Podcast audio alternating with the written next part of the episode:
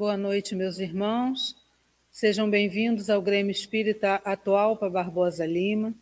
Estamos em Brasília, Distrito Federal. Para os irmãos que nos assistem, hoje a nossa irmã palestrante convidada é Cláudia Correia, que trará a mensagem do Evangelho para nós, trazendo novas reflexões a respeito da mensagem do Cristo, nos ajudando assim a melhor caminharmos na estrada do bem. Vamos então nos preparar para fazer a prece de início das atividades da noite de hoje. Rogando a Jesus, modelo e guia da nossa, de nossas vidas, da humanidade, a espiritualidade amiga que aqui já se encontra e de fato preparou o ambiente para as tarefas que serão realizadas na noite de hoje, é que agradecemos pela oportunidade de estarmos reunidos para ouvir a mensagem da Boa Nova. E rogamos, Divino Amigo, que as suas bênçãos se derrame sobre todos nós, sobre os irmãos que estão assistindo nesse instante a live a que damos início, e a nossa irmã palestrante, para que ela seja feliz na sua explanação e que seja abraçada e iluminada por esses trabalhadores do bem.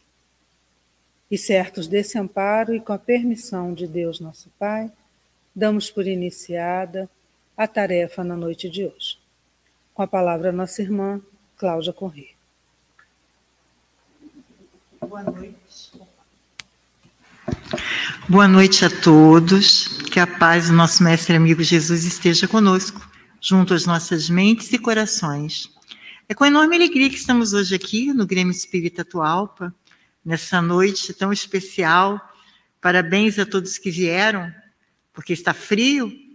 Deixamos nossas casas, nosso quentinho, para estarmos aqui na casa de Jesus, para estudarmos um pouco mais do Evangelho do Cristo, conhecemos um pouco mais do Espiritismo. E hoje nós vamos falar a respeito do tema Os Novos Obreiros do Senhor. E nós baseamos a nossa exclamação a explanação em duas obras. Primeiro, nessa obra, que é Após a Tempestade, que é de autoria espiritual de Joana de Ângeles, e chega até nós, chega até nós através da psicografia de Divaldo Pereira Franco. Então, é o capítulo 24, Os Novos Obreiros do Senhor. E a gente também tem um outro livro muito especial, que todo mundo conhece, todo mundo lê, que é o Evangelho segundo o Espiritismo, também utilizamos aqui nos nossos estudos, ah, no capítulo 20, Os Trabalhadores da Última Hora, a mensagem de nada mais, nada menos que o Espírito de Verdade. Este é uma mensagem tão pequena e tão rica em elementos importantes para a nossa educação espiritual. Mas a gente inicia falando a respeito dos obreiros, os novos obreiros do Senhor. Quando a gente vai olhar lá no dicionário para saber como né, é, a nossa língua, a nossa sociedade entende a palavra obreiro, que é uma palavra muito utilizada no nosso evangelho, Jesus fala dos obreiros, fala das obras, em muitas passagens né, do evangelho, a gente vai saber que obreiro é aquele que obra, é aquele que faz, é aquele que realiza. Jesus também nos falou: meu pai trabalha até hoje, por isso eu, tra eu trabalho também. E eu trabalho também. E o obreiro é aquele que trabalha, é aquele que realiza, é aquele que faz. Então, se Deus, nosso Pai, está trabalhando, como Jesus afirma, se Deus, nosso Pai, está criando, né?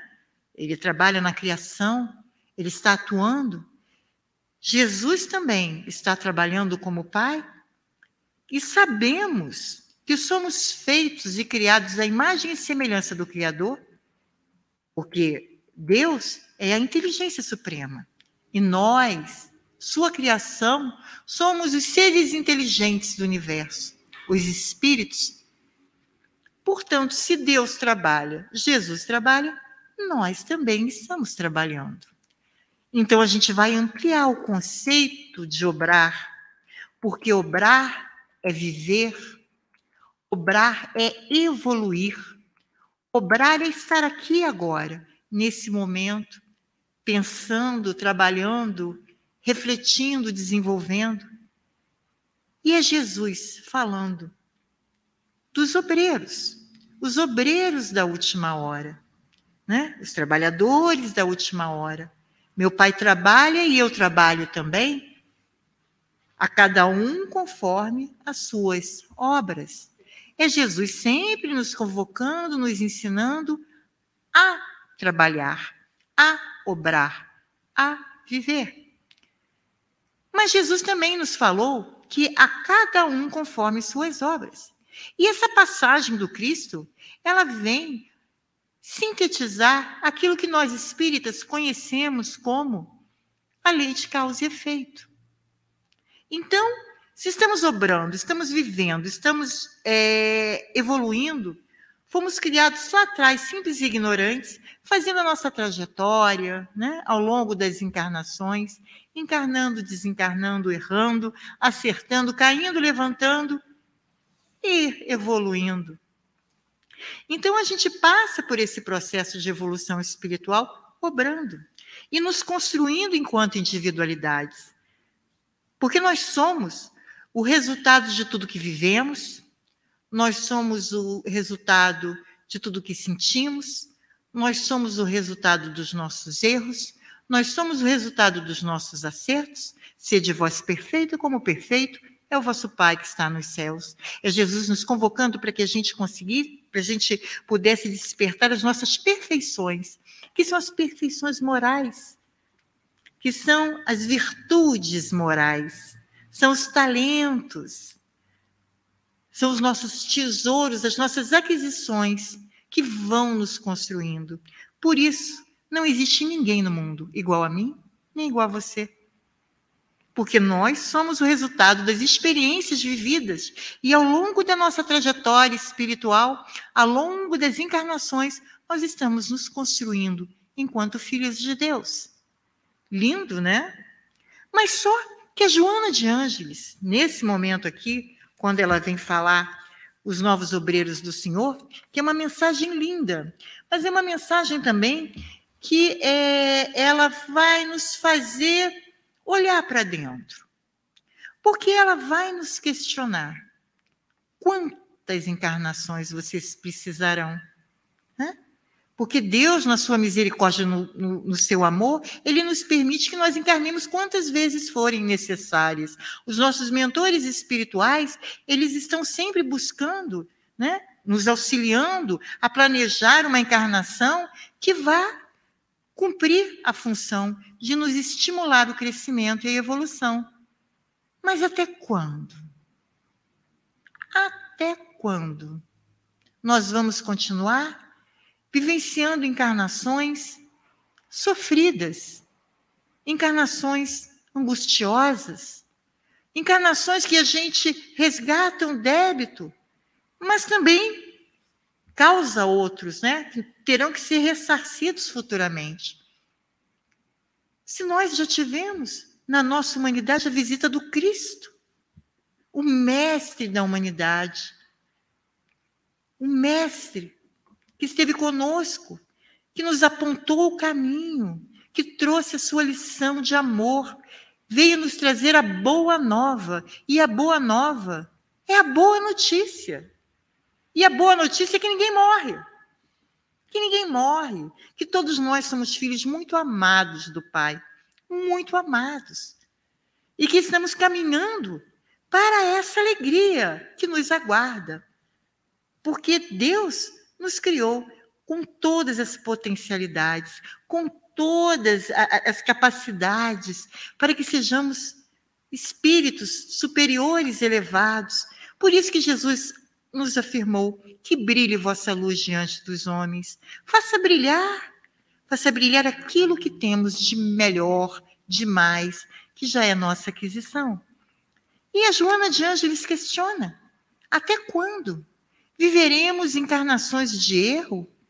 Viveremos encarnações em que evoluímos muito pouco?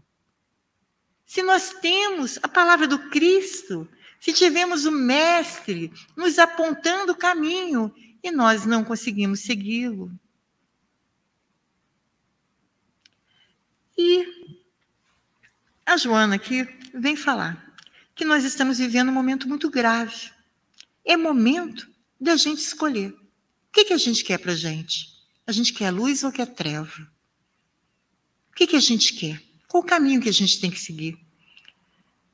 Se Jesus nos deu o caminho, se Allan Kardec, lá no século XIX, ele veio como emissário do Cristo, veio como emissário do Cristo para ser o agente da terceira revelação.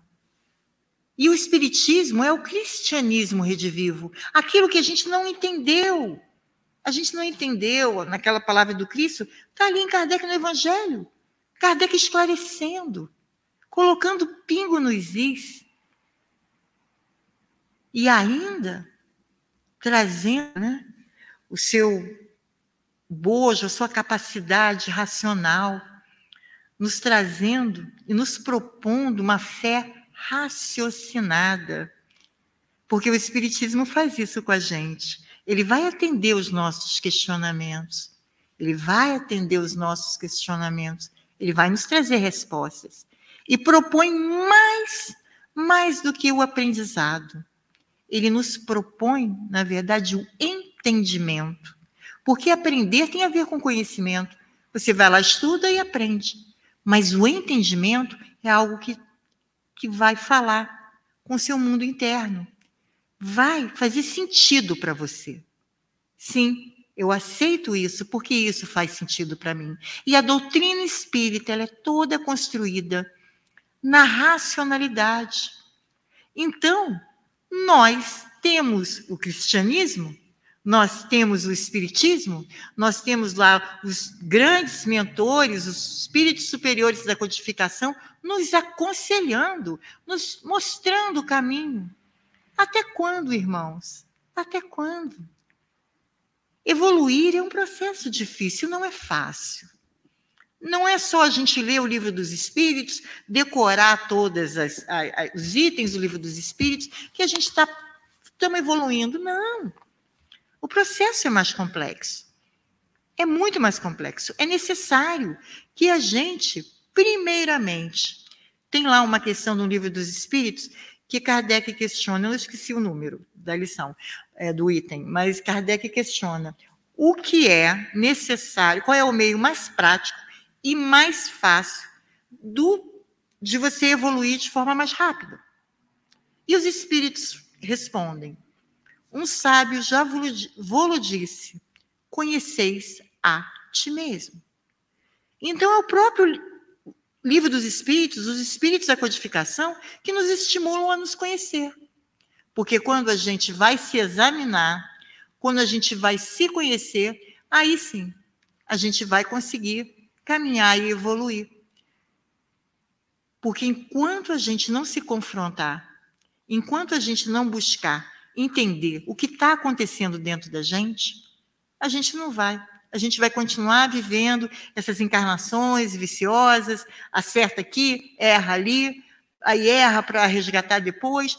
Então a gente tem que realmente buscar internalizar todo esse cabedal de conhecimento, porque não existe nenhuma outra religião, não existe nenhuma outra filosofia que nos traga tantas informações a respeito da vida espiritual. Não existe. O espiritismo ele tem uma estrutura lógica racional que vai nos atender e vai nos dizer aquilo que devemos fazer. Mas mesmo assim, nós temos dificuldades. Lógico que temos, Somos imaturos, mas como Kardec afirma, reconhece-se o verdadeiro espírita naquele que busca vencer as suas mais inclinações. Então nós temos que nos colocar na direção. Nós temos que nos colocar no caminho, com coragem, do autoenfrentamento, para entender o que, que a gente precisa transformar na gente. O que, que eu preciso mudar? Aonde que eu preciso melhorar? Qual é a qualidade que eu tenho e qual é o defeito que eu acho que eu não tenho? É necessário o autoexame. A gente traz aqui o exemplo, por exemplo, é, da Santa Ceia. Né? Estava Jesus ao lado dos discípulos, e aí Jesus fala para Pedro: Pedro, amanhã antes do galo cantar, tu me negarás três vezes. E Pedro responde o quê? Eu? Eu? Qualquer um desses aí pode te negar, mas eu, Jesus? Eu não. Ai, Jesus. No dia seguinte, estava Jesus crucificado no Monte da Caveira. Pedro estava atordoado quando um dos, dos passantes questionou: Ei, tu não andas com o Nazareno? E Pedro falou: Não, não, não, eu não. Passou um outro: Ei, eu conheço você. Você anda com o Nazareno. Eu? Não, não, não, não. Chegou o guarda. Andas? Tu és o pescador que anda com o Nazareno, tu andas com o crucificado. Não, não, não. E o galo cantou. Quando o galo cantou, Pedro caiu em si. Jesus conhecia o mundo íntimo de Pedro que ele não conseguia acessar. E Pedro não estava sendo mentiroso ou estava querendo parecer bonzinho, não. Ele realmente acreditava que não negaria Jesus, mas ele o fez. E depois desse despertamento, Pedro teve uma vida, uma vida linda de transformação, porque ele teve um encontro com si mesmo. Ele se encontrou antes do galo cantar, porque Jesus viu nele imperfeições que ele não conhecia. Por isso que é importante que a gente se examine para entender para onde a gente tem que caminhar.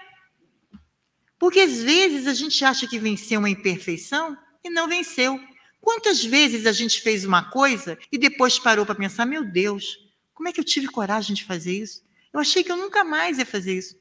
Eu achei que eu nunca mais ia sentir isso. E a gente vai lá e sente. Então, para a gente ser entendido ou ser aceito como um trabalhador da última hora, porque Jesus aguarda por cada um de nós, para que sejamos os trabalhadores da última hora, para ajudar a implantar no planeta o um mundo regenerado. Estamos aí no processo de transição, né? Saindo do mundo de provas e expiações para né, no, no túnel escuro, né, para poder sair aí no mundo regenerado. No mundo regenerado não encarnarão espíritos elevados, superiores, felizes. Né? Não que não encarnarão, poderão encarnar um outro, mas não será a grande maioria da população. Mas sim, será uma população de regenerados, de espíritos que vêm de sofrimentos, de traumas, que somos nós. Olhemos para as nossas encarnações passadas. Esses dias eu dei uma palestra a respeito do medo da morte. E aí, eu fazendo o estudo, é, eu vi um, uma palestra, eu esqueci do nome do, do, do palestrante, você não lembra? Mas, enfim, ele, ele falou que todos nós temos, às vezes, um, um certo medo, né? Esse medo que a gente tem da morte, essa aflição, vem muito dos traumas que a gente viveu anteriormente, das encarnações passadas, dos desencarnes que tivemos anteriormente. Imagine uma desencarnação na Idade Média. Nem precisa ir tão longe. Lá no fim do século XIX, antes da, da, da, da anestesia, dos remédios, uma dor de dente. Então a gente vem de muito sofrimento. Então nós somos espíritos profundamente marcados. E a regeneração vai fazer com que a gente regenere. Que a gente regenere todas essas dores, essas cicatrizes e essas dificuldades que nós tivemos. Por isso, Jesus espera que sejamos os trabalhadores da última hora, para que nós auxiliemos nesse processo de implantação de um novo mundo, um mundo regenerado. Mas como é que a gente faz? Como é que a gente vai regenerar o mundo? Por onde que a gente começa? A gente é espírita, a gente estuda aqui o Evangelho, frequenta os grupos de estudo, faz o Evangelho em casa. E que mais que a gente tem que fazer? Teve uma vez que eu vi, teve uma palestra do Divaldo, né? Que ele comentou que teve uma senhora que chegava para ele e falava: Divaldo, quando, quando é, o planeta é, será um mundo regenerado? Aí o Divaldo, ah, senhora, estamos caminhando, estamos na direção. Mas não, Divaldo, eu quero saber a data, a data, o dia. Aí Divaldo, mas minha senhora, não, não tenho como precisar. Nós estamos na direção. Não, não, eu quero saber a data e o dia. Aí o Divaldo virou: Ah, o mundo vai ser um mundo regenerado para a senhora quando a senhora se regenerar. Isso aí é lição para todo mundo, né? A gente quer um mundo regenerado, mas primeiro a gente tem que merecer esse mundo. E como é que a gente merece esse mundo? Como é que a gente vai ser o trabalhador da última hora? Né? aquele que Jesus espera, os novos obreiros do Senhor, se a gente não está regenerado internamente? E como é que a gente se regenera? Buscando realmente se identificar aquilo que precisa ser transformado e trabalhar. Trabalhar as nossas qualidades, evidenciar aquilo que temos de melhor e domar as nossas imperfeições. Quando Jesus, Jesus, quando Kardec vem tratar a respeito das paixões, né? Porque Kardec chama de paixões, outros chamam de emoções, imperfeições, ímpetos, né? instintos. É, ele questiona para os espíritos se é, as paixões são ruins, se elas são mais. E os espíritos falam que não. Elas não são mais, elas fazem parte de nós. Fazendo parte de nós, o que nós precisamos fazer é domá-las. Ele dá até o exemplo do corcel, né? O corcel é lindo, selvagem, ele corre, mas ele tem grande utilidade se você domá-lo. Quando você doma o corcel, ele vai ser útil. E é isso que a gente precisa fazer com as nossas imperfeições. Não deixar com que o ciúme fale por nós. A gente vai sentir ciúme, é normal, faz parte da nossa humanidade. Mas o que, que a gente não deve fazer e o que, que não nos cabe mais fazer enquanto espíritas é deixar que o ciúme tome conta dos nossos atos, que a gente haja em nome do ciúme, que a gente haja em nome da vingança, que a gente haja em nome do ódio. Não nos cabe mais, enquanto espíritas, traçar planos de vingança. Não nos cabe mais. Não nos cabe. Porque já sabemos muito. A quem muito for dado, muito será cobrado. E somos cobrados porque temos muito conhecimento. Nós temos muito saber. São muitas as informações. Então, a gente tem realmente que entender que existe uma cobrança maior para a gente. Então, tem coisa que não nos cabe mais.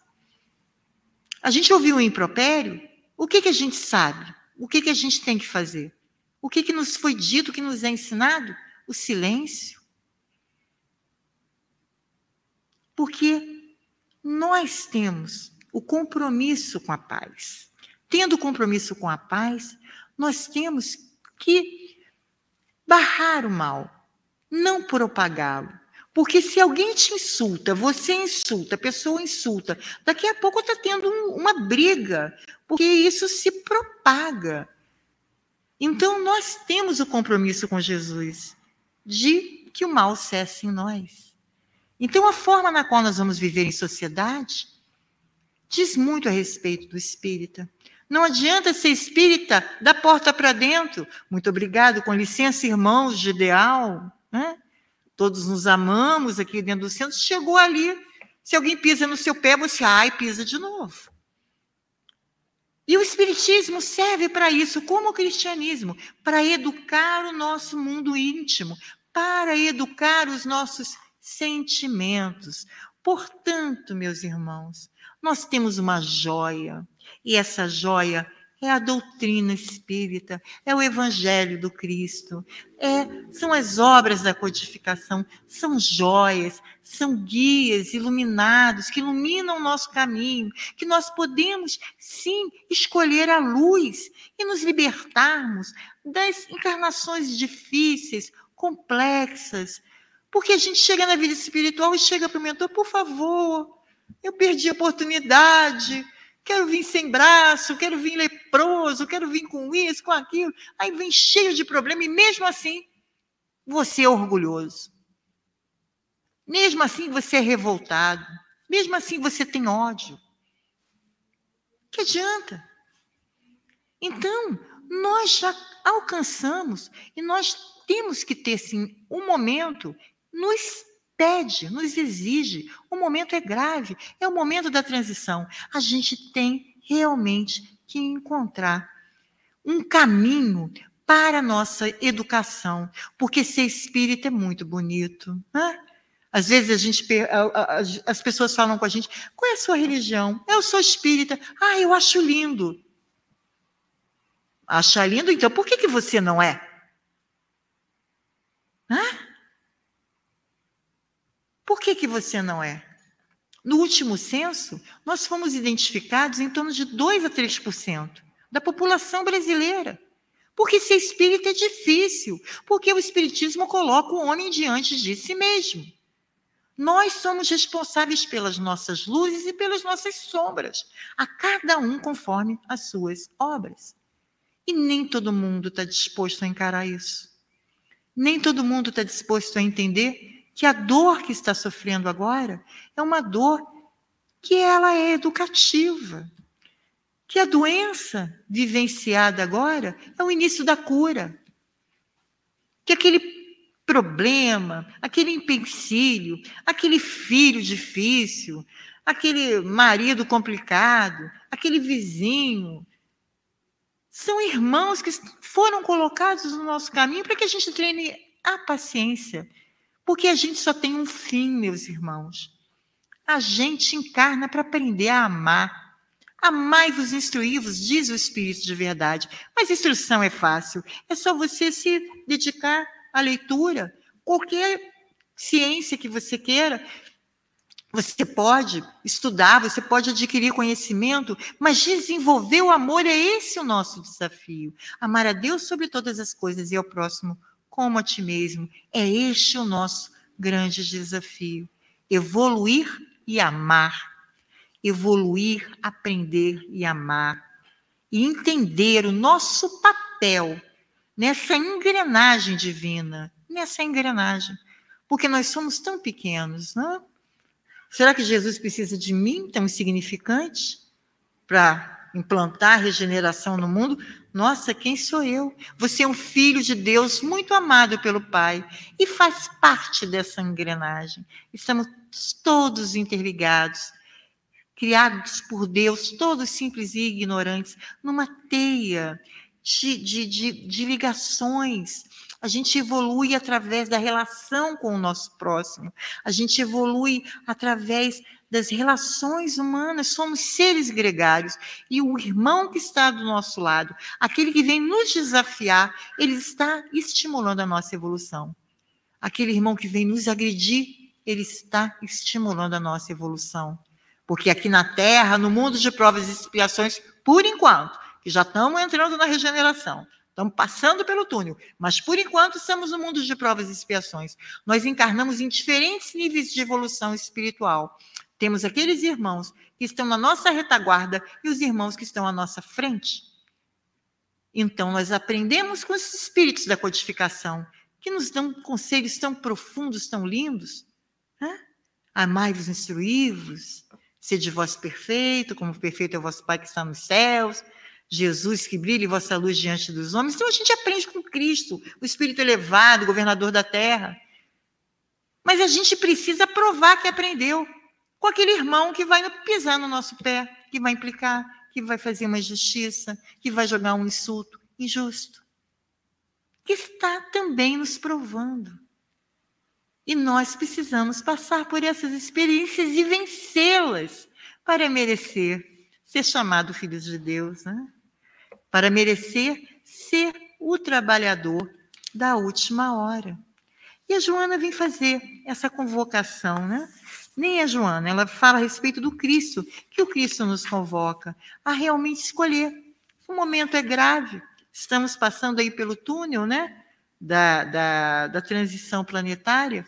A gente não quer ser feliz, a gente não quer provar viver num mundo mais amoroso, um mundo melhor.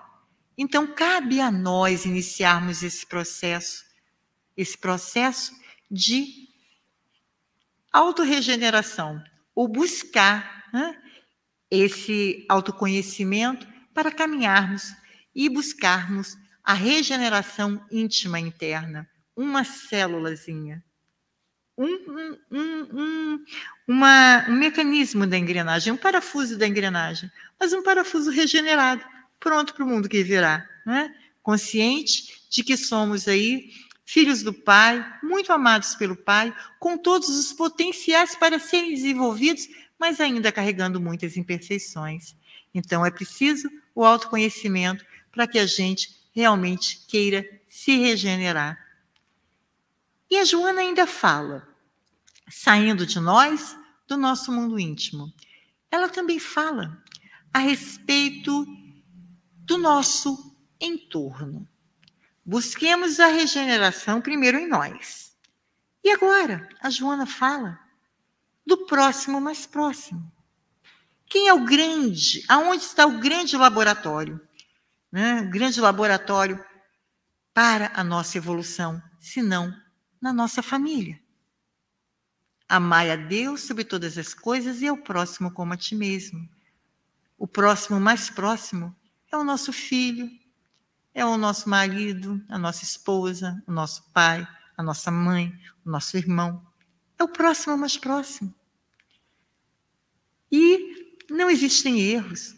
Nós encarnamos aonde devemos encarnar.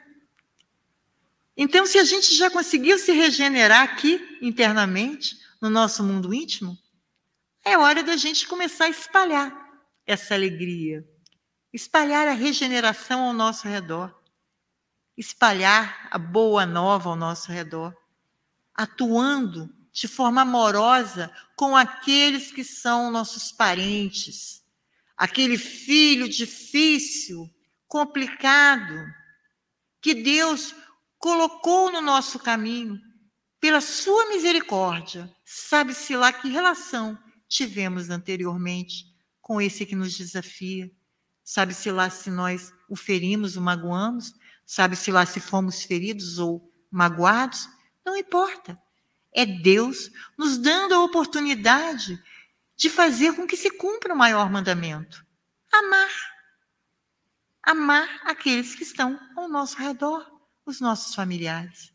E Joana fala: agora que você se resolveu ou está buscando se resolver, vamos resolver essas relações mais íntimas, né? As relações de amor, buscando vencer esses empecilhos, porque essas relações familiares, elas são sempre muito doloridas.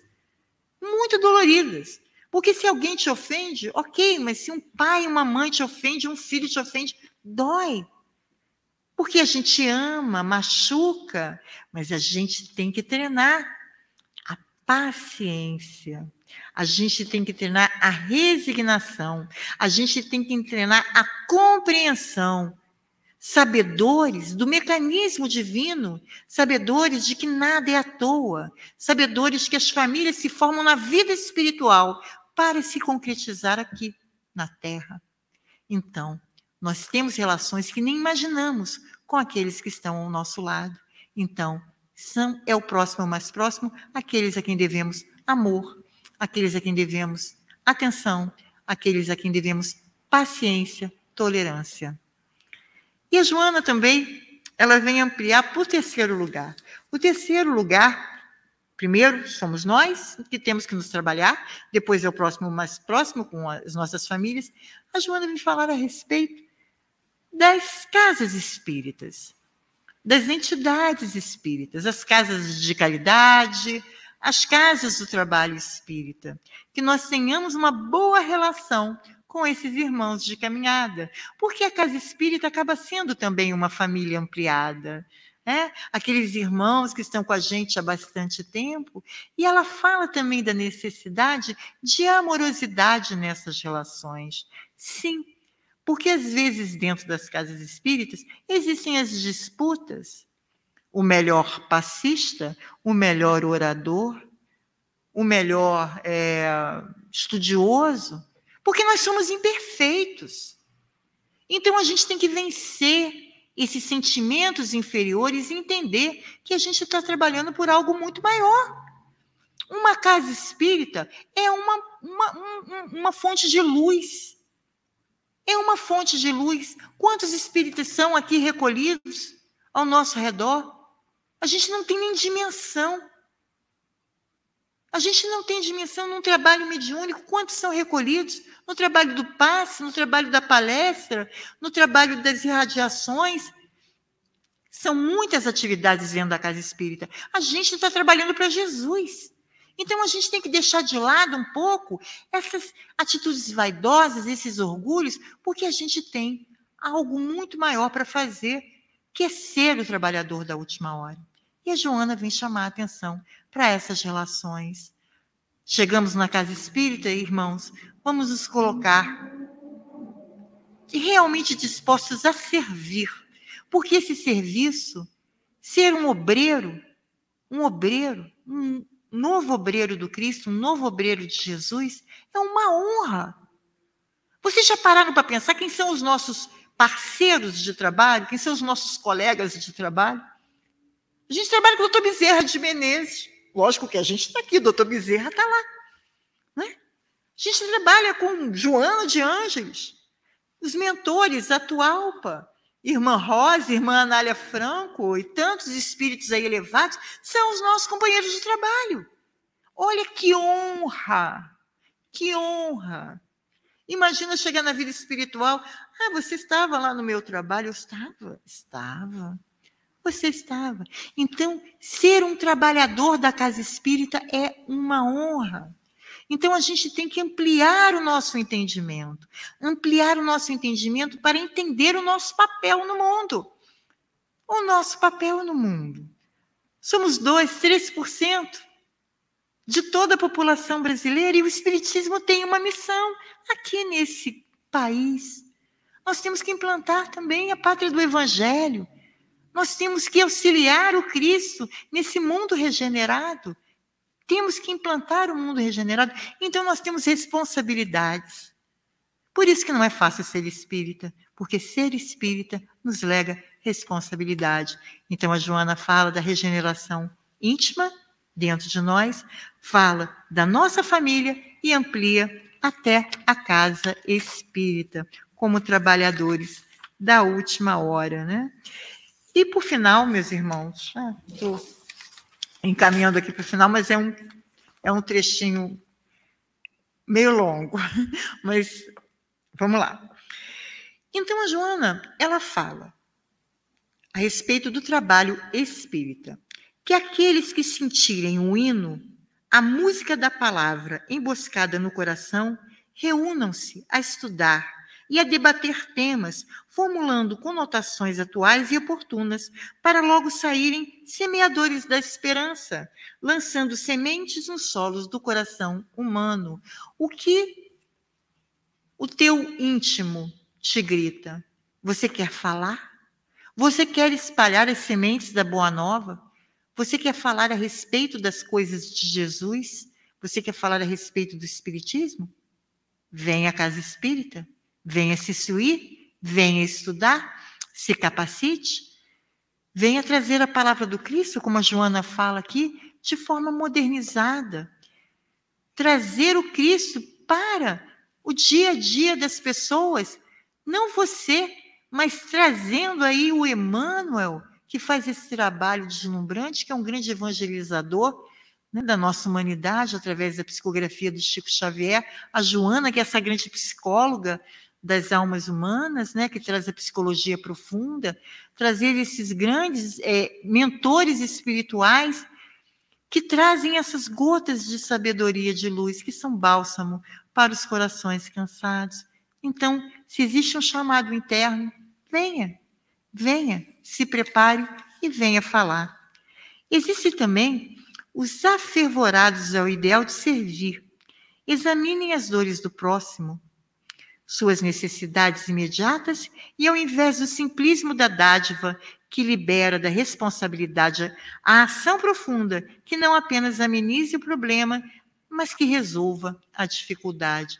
Ou seja, a Joana fala: se o teu chamado é servir, se o teu chamado é atuar na casa espírita, no campo da caridade, e as casas espíritas todas têm programas de caridade que vão te direcionar para um trabalho responsável, um trabalho ali com, com, com, com método, né, com responsabilidade, que é essa a melhor forma da gente é, atuar na caridade. E a caridade é fundamental, porque fora da caridade não há salvação, e a caridade é o exercício para a aquisição, né, o desenvolvimento e o despertamento do amor. Então, se a gente tem esse chamamento, vamos realmente atuar nesse campo da caridade com doação, com responsabilidade, com compromisso. E a Joana fala também a respeito da doação para se livrar da responsabilidade. Ah, porque tem gente que chega na casa espírita, vai trabalhar na obra da sopa, toma sopa aí. Que horas são? Né? Já dei minha sopa, cumpri meu papel, estou indo-me embora. E onde está o teu coração?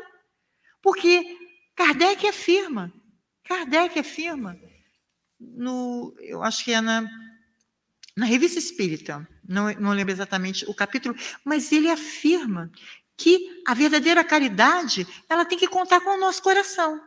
A gente precisa colocar o coração. A gente tem que estar lá. Não é dar o dinheiro, dar o remédio, dar a sopa, ok, estou livre, estou liberado, estou livre da responsabilidade. Não, a gente tem que estar.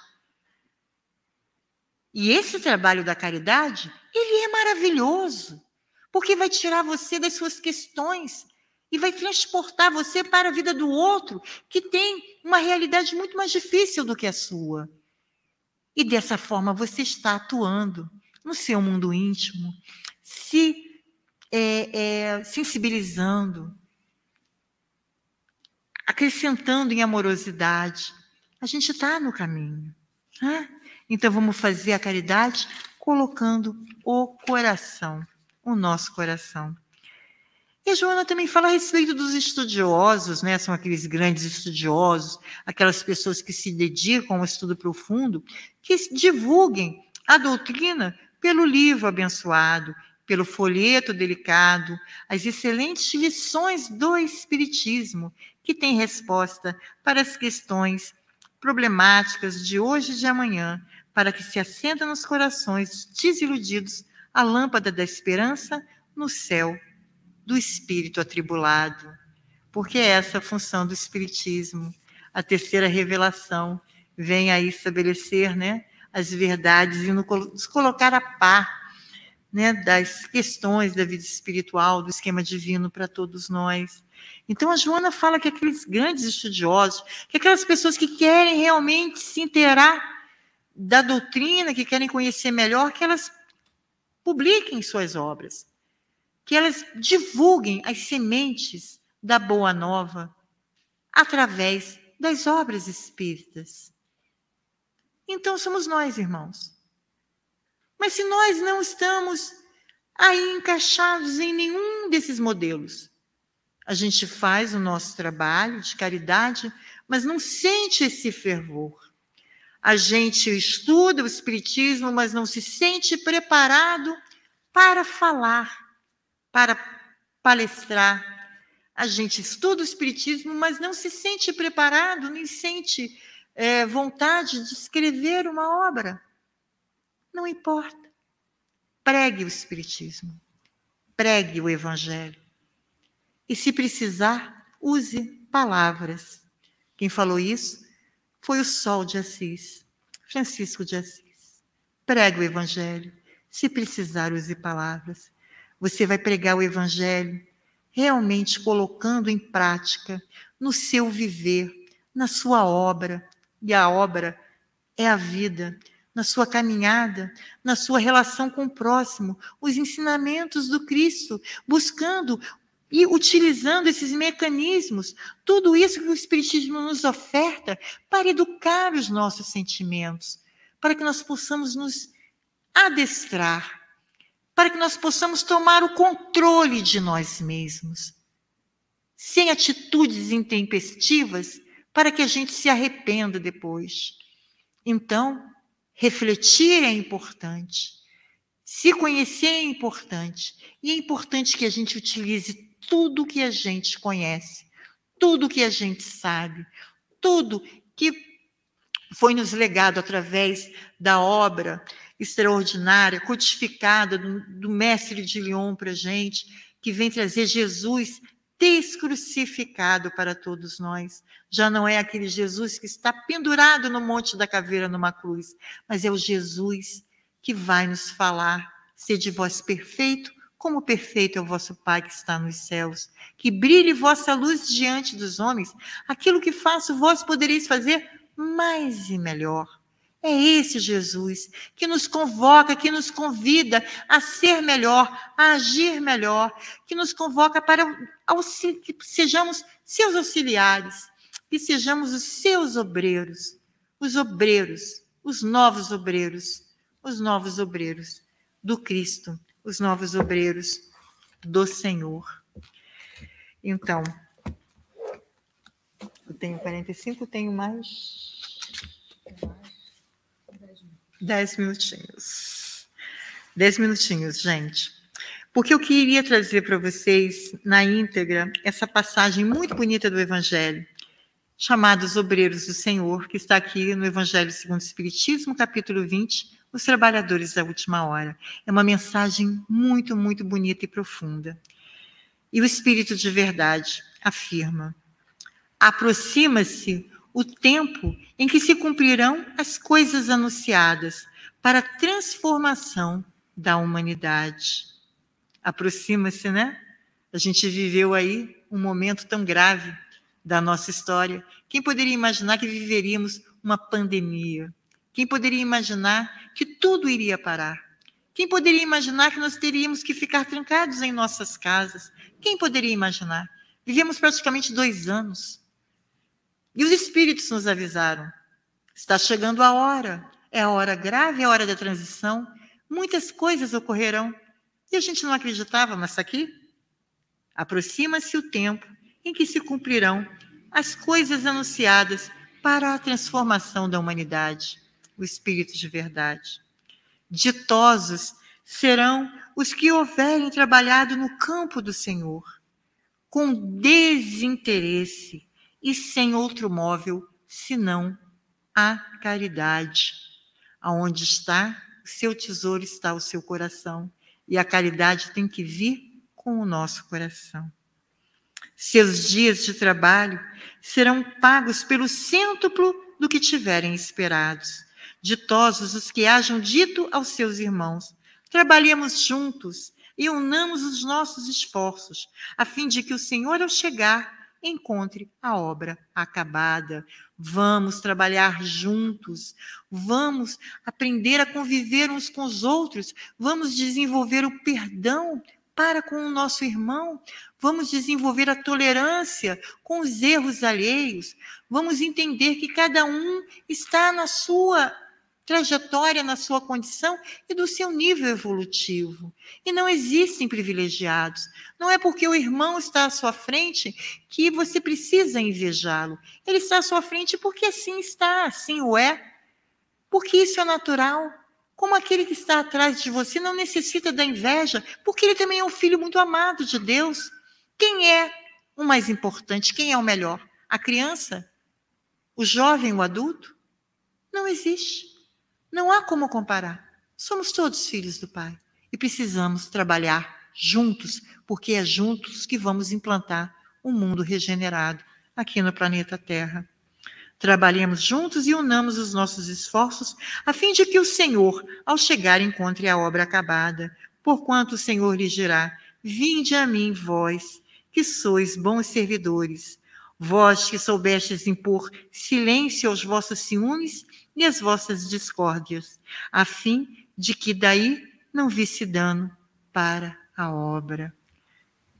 Aqui o Espírito de Verdade não afirma, vós que acabaram com ciúmes, vós que resolveram as suas discórdias, não, que souberam impor silêncio.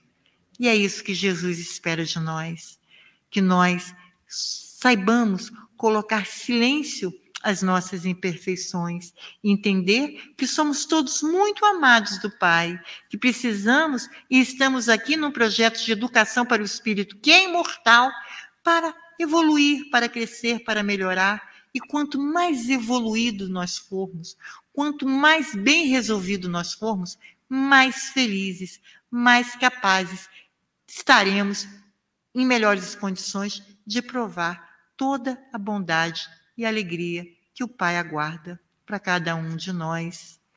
Não vos conformeis com as coisas desse mundo, transformai-vos pela renovação do vosso entendimento, para provar quão boa e agradável é a vontade de Deus. É Paulo de Tarso nos conclamando a transcender as coisas desse mundo, transcender a todas as dificuldades, transcender a todas as dores, transcender até as alegrias que são passageiras.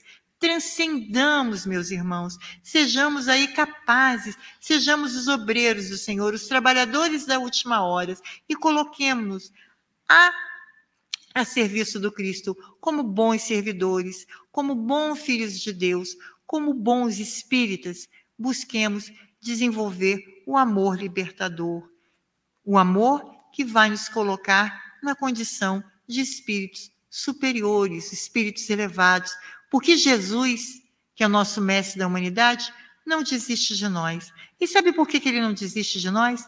Porque ele não vê aquilo que nós somos hoje, não. Ele vê os anjos que nós seremos amanhã. Com seu olhar crístico, ele reconhece todas as nossas capacidades. Ele reconhece todas as nossas potencialidades. Por isso que ele nos afirmou, há pouco mais de dois mil anos atrás, que brilhe vossa luz diante dos homens. Vamos fazer as nossas luzes brilharem, emergindo aquilo que nós temos de melhor e dando para o mundo aquilo que nós temos de melhor. E é isso, meus irmãos. Muito obrigada por terem me ouvido e que Jesus esteja com todos nós.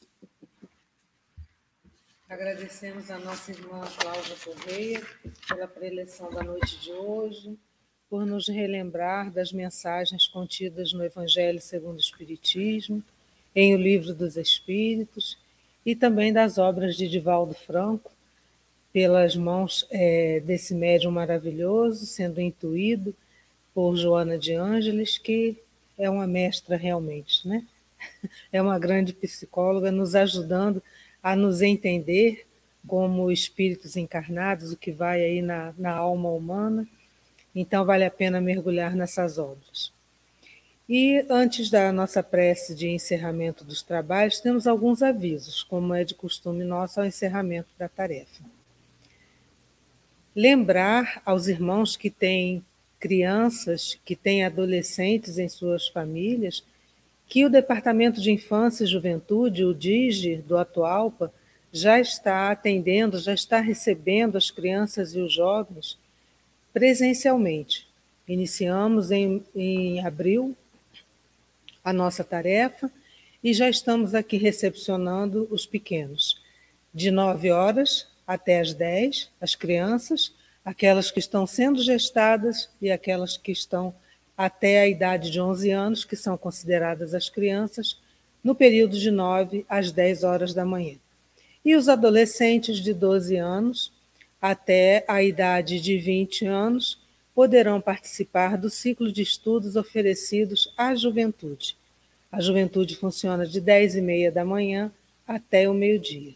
Essas duas tarefas acontecem aos domingos pela manhã. O nosso outro aviso se refere ao atendimento fraterno, que também já está funcionando de modo presencial às segundas-feiras, aos domingos pela manhã, às segundas e quintas-feiras, o nosso horário é das 19h15 até as 20 horas.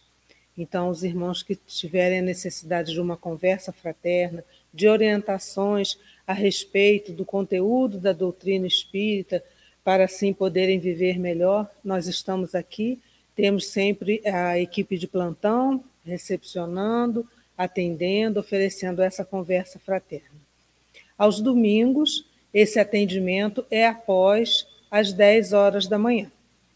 Então, também podem vir até aqui os nossos irmãos necessitados dessa conversa fraterna.